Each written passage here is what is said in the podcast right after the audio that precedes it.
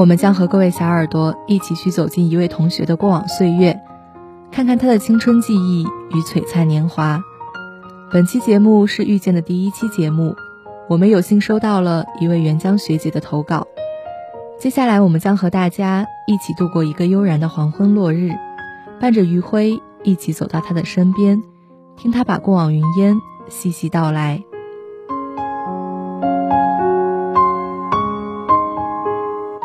大学之后，没有想象中的那么好，三五节课成群结伙，图书馆遇不到心动学长，校园路碰不上校霸帅哥，每天的课程表满满当当。三点一线，永远奔走在宿舍、教室和食堂。现在想想，我的大学两年，校门也没出过几回，多少有点失望。每个学期复习季，气氛都压抑到不能呼吸。多少次靠着一晚出奇迹考过一门门课呢？还记得大一末尾，聊城的日光热烈的时候，饭搭子舍友给我留下的快乐回忆。复习周其实还是很难过的，一学期的压力都集中到了一起，所以在紧锣密鼓的备考里，有片刻不同，已经很是惊喜。那时候宿舍还没有空调，每天被热醒，赶着去班里蹭点可怜的冷空气，和老高同志搭伙过日子，一起腿着去教室，一起腿着去餐厅。那个时候，博苑餐厅二楼还有那家好吃的拌饭。豆腐特别嫩，海带特别脆，和米饭拌在一起，便是学习了一上午之后最大的快乐。我们连着吃过好几天，以至于后来的今天，每次想起，都无比回忆那个味道，是复习周匆忙的味道，是在老高身旁做小孩的味道，是盐阿妈拌饭里牛肉汤的味道，是大一时代谢幕的味道。算而今。已经大三了，在外支教，第一次踏上了西北的沙土，从运河古都到了大漠边疆。喀什古城的晚风很凉，可是阳光却很烈。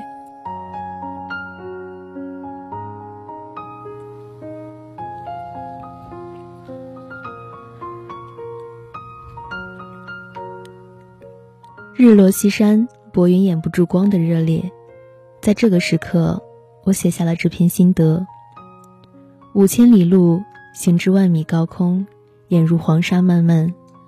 我们从运河古都奔赴喀什古城，行囊里背着满腔热血与责任，怀揣着激昂与赤诚。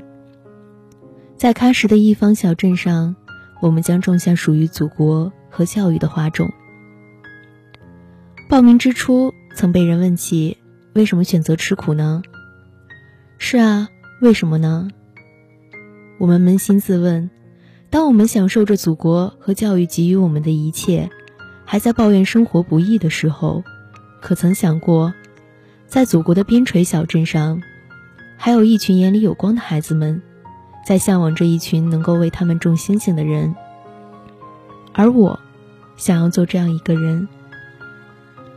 我们可以默默无闻，可以平凡一生。但生在盛世，又选择了人民教师这个伟大的职业，我们就应该有所作为，就应该让自己的光和热用在最需要的地方去。在校的培训期间里，我们详细了解了将要支教半年的地方，想象着驼铃阵阵，黄沙漫天，想象着一张张求知的面孔，争先恐后的叫着老师的课堂。想象着带着孩子们开拓新的实践活动，他们眼里折射出的惊喜与感动。这是一位即将上岗的新任老师最朴素的憧憬。在对前路无法预料的等待中，我也曾害怕，害怕千万里路的坎坷，害怕大漠的黄沙，害怕边疆鸣起的笛声，害怕千差万别的生活。可是，有些事。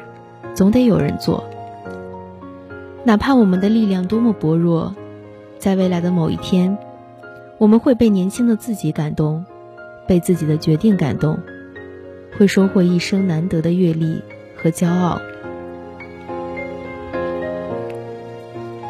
坐上原浆专机对上陌生人好奇眼光的刹那来自心底的自豪感和责任感迸发。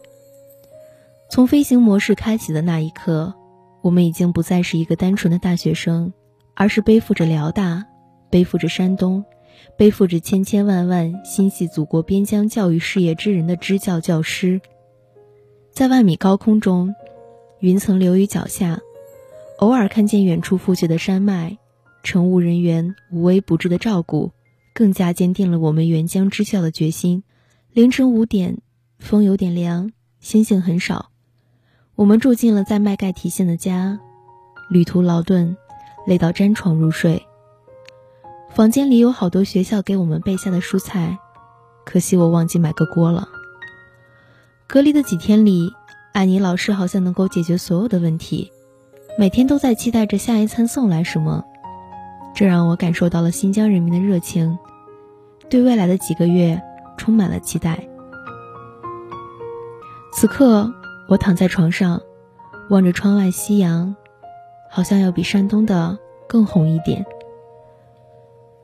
突然想起了送别时李书记的一句话：“谢谢你们的支援。”突然想起了下飞机时乘务姐姐的一句话：“祝你们一路顺利。”突然想起了入住小区时艾妮老师的一句话：“新疆欢迎你们。”有些感动。隔离很快就会结束。我们将要真正的投身到支教工作中去，安排到了一小，有些意外，所以要想一想怎样与小学的孩子们相处呢？怎样用更明朗的语言传授经验呢？还是很想要教会他们说好普通话，也要写好汉字，给他们讲好多小镇外的故事，带他们了解自然与生命的奥秘。太阳染红了云烟。期待明天。落笔之际，突然想到一件事情，一件很暖心的怦然心动。几天之前，与伙伴们一起吃了顿饭，略晚，光线已暗，我们几个人住的地方各不相同，可是为了安全，我们规定必须多人结伴可出行。我和另外一名女生住的不远，一番讨论之后，决定我们两个同行。他说他已经在这里打过很多次车了，所以有经验，要先送我回家。说实话，我是很感动的。当我们站在路边等待车来的时候，一名男生打开了车门，默默地说道：“上车吧，我送你们俩回去。”在满是异乡人的外地，竟被同行者的三言两语感动到流泪。我们总能在默无声息的关怀与帮助里。体味人世冷暖，一些简单平淡的小事也可以惊起波澜。怦然心动不是限定版，而是日日晨昏，句句平淡。支教的日子还在继续，日出东方，落于西山。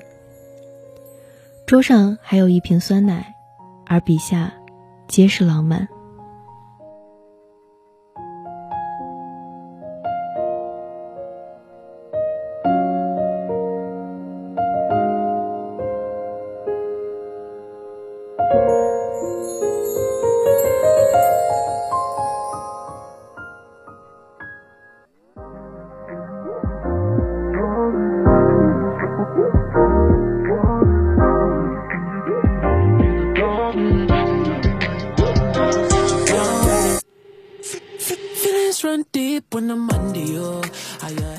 这位同学一路走来的成长轨迹呢，我自己仿佛也置身于那种回忆当中了。或许我们每个人的生活都很普通，但其实再怎么普通，都是属于我们每个人的独家记忆。没错，那么无论是高中、大学，还是支教，或者以后我们去工作了。在每一段经历中呢，都会有一些属于自己非常独特的回忆。对，当我听完袁江学姐的故事之后呢，我更想知道我身边人的一些记忆。那文心有什么可以跟我们分享的回忆呢？嗯，其实我感觉我们每个人的高中时代都或多或少的有过暗恋或者是明恋的经历。嗯，而且我觉得高中时代的喜欢其实是比较含蓄的，而且很多人在高考这个大军当中走散了，所以说以至于后来的很多年再想起来的时候，还会觉得说那就是自己的白月光。之前跟一个学姐聊天的时候呢，她就说现在谈恋爱真的好难呀，因为在高中的时候，她曾经遇到过一个很喜欢的人，但是当时在那个环境当中，她没有说出自己的喜欢，所以说现在也是变成了一件非常遗憾的事情。对，那么其实我们每个人在高中的时候都会有那么一份悸动，但是那种悸动在那种非常特殊的时期又没有办法开口去说，或者是去行动。那么后来呢，我们就把所有的这个希望给寄托到了高中毕业之后。嗯，但是就像我们文心所说的，大家到了那个时候呢，都啊天各一方，都走散了嘛。对。后来呢，到了大学就可以不用去考虑那么多了，也不是一个非常特殊的时期了。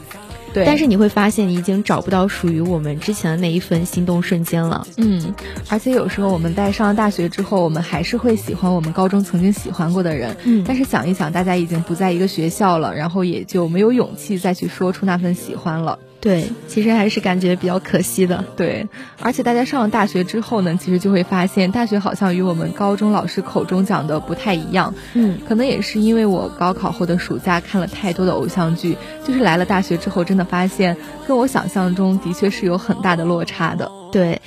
其实网上也是有一句话嘛，所说就是啊，只要专业选得好，年年期末赛高考。对，就是有很多同学他们在大学的时候选了一些呃专业可能比较难，或者是课比较多。嗯，这个时候你就会发现他们的大学生活过得跟高三是一模一样。对，而且这个大学的压力呢，其实不再是那么单一的了。就在我们高中的时候呢，我们就奔着高考去的嘛，然后每天就是学习的压力。对，但是现在上了大学之后呢，除了这个学习的压力之外，还有来自各种社团和社交的压力，其实这些各种各样的压力呢，就会让我们每天很忙，甚至会很焦虑。对，就让你感觉你不过是换了一个学校，但依旧是不是很轻松。对。但是我想到我比较开心或者是比较轻松的一段回忆，就是我大一的时候。嗯，其实我感觉每个人在大一的时候都是比较放松的。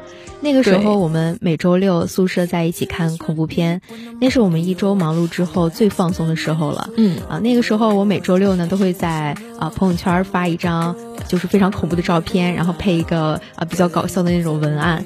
当时还有很多朋友在下面评论说我们这个口味太重了。但是，呃，这个习惯或者说是我们宿舍的一个习俗呢，就维持了一个月左右。嗯，因为后期大家也是比较忙嘛，就是有各种社团呀，或者是学生会啊，或者是自己一些学业上的压力，就很少有这种空闲时间了。对，后来也很少有这种五个人啊，或者是六个人聚在一起这种看电影啊，或者是看电视的这种温情时刻了。嗯，那么听到刚才奇遇的分享呢，我觉得自己也是非常感同身受的，因为我现在已经是大二了，然后我回想我的大学生活，我觉得最开心的那段时间呢，也是我刚上大学的时候。虽然说当时对这个校园不是特别的熟悉，然后走在路上也会迷路的一个状态，但是真的觉得那段时间很轻松。现在上大二了之后，我觉得玩的也不是那么开心了，而且对学习可能会更加关心，然后还有各种各样的社团和活动，真的会让人感觉每天都很忙。对，其实我感觉现在大一的学弟学妹们跟你。当时大一的情景应该是一样的，对，但是我就不一样了。你们是大一大二的，而我现在已经变成一个大三的老学姐了。嗯，啊，那我作为一个师范生呢，刚刚听到这个原香学姐的这个支教故事，也是非常有感触的嘛。嗯，因为我们也是马上就要去支教去实习了。那我身边也有很多去呃新疆支教或者是去边远地区支教的学长学姐们。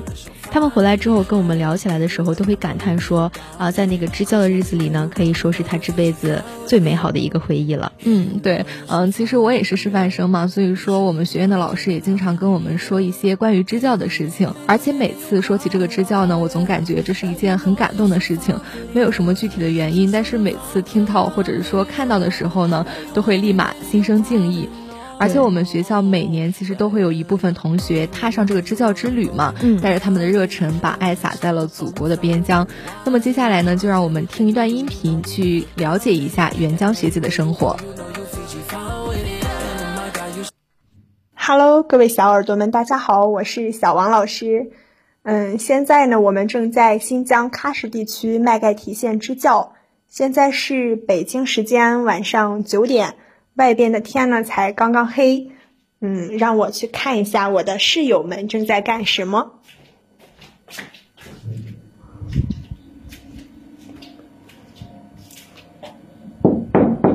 刘老师，哎，在呢，我可以进吗？可以呀，请进。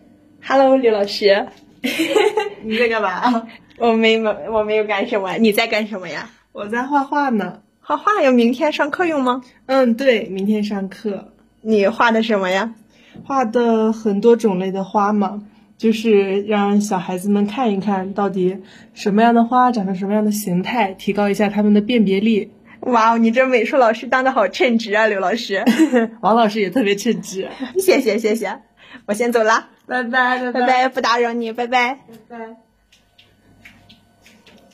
我们现在再去看一下石老师在干什么。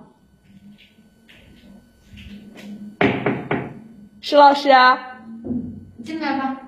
Hello Hello，你在干什么呀？我在刷视频，刷手机。刷视频？你在看啥？看做菜的，做饭的。哦，你是在想明天吃什么吗？也没想好，不知道吃啥。我明天早上我们可以喝面条。明天你有课吗？应该是没有的。啊，行。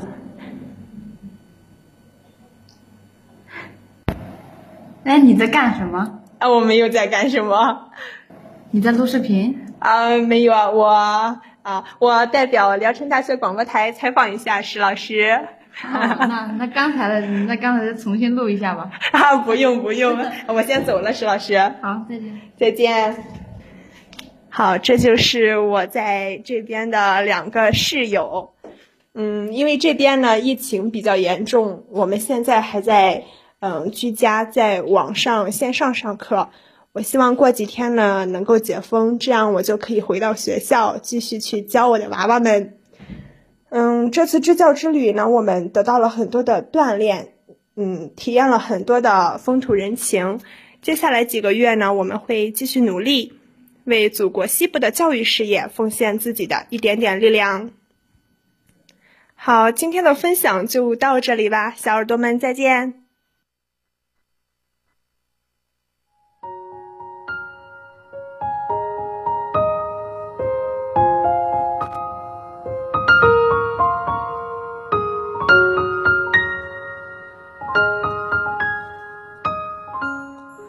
从年少家乡到江北水城，再到祖国边疆，他的过往中有青春年华的悸动，大学的迷茫，支教的热忱。高中就像钱钟书笔下的一座围城，里面的人想出来，外面的人却永远在怀念。或许我们当时想逃离的地方，才是天堂。有人言，此生须看西北云长雪暗，一片孤城万仞山。也要见江南烟柳画桥，快阁东西已晚晴。他们满怀一腔热血，远赴喀什古城，开始支教之旅。在苍茫天地间，这是一群人的青春故事。此生无论是赴西北，还是下江南，山水迢迢，总有归期。在此愿辽大支教的同学们。平安顺意，期待他们与辽大的再度重逢之日。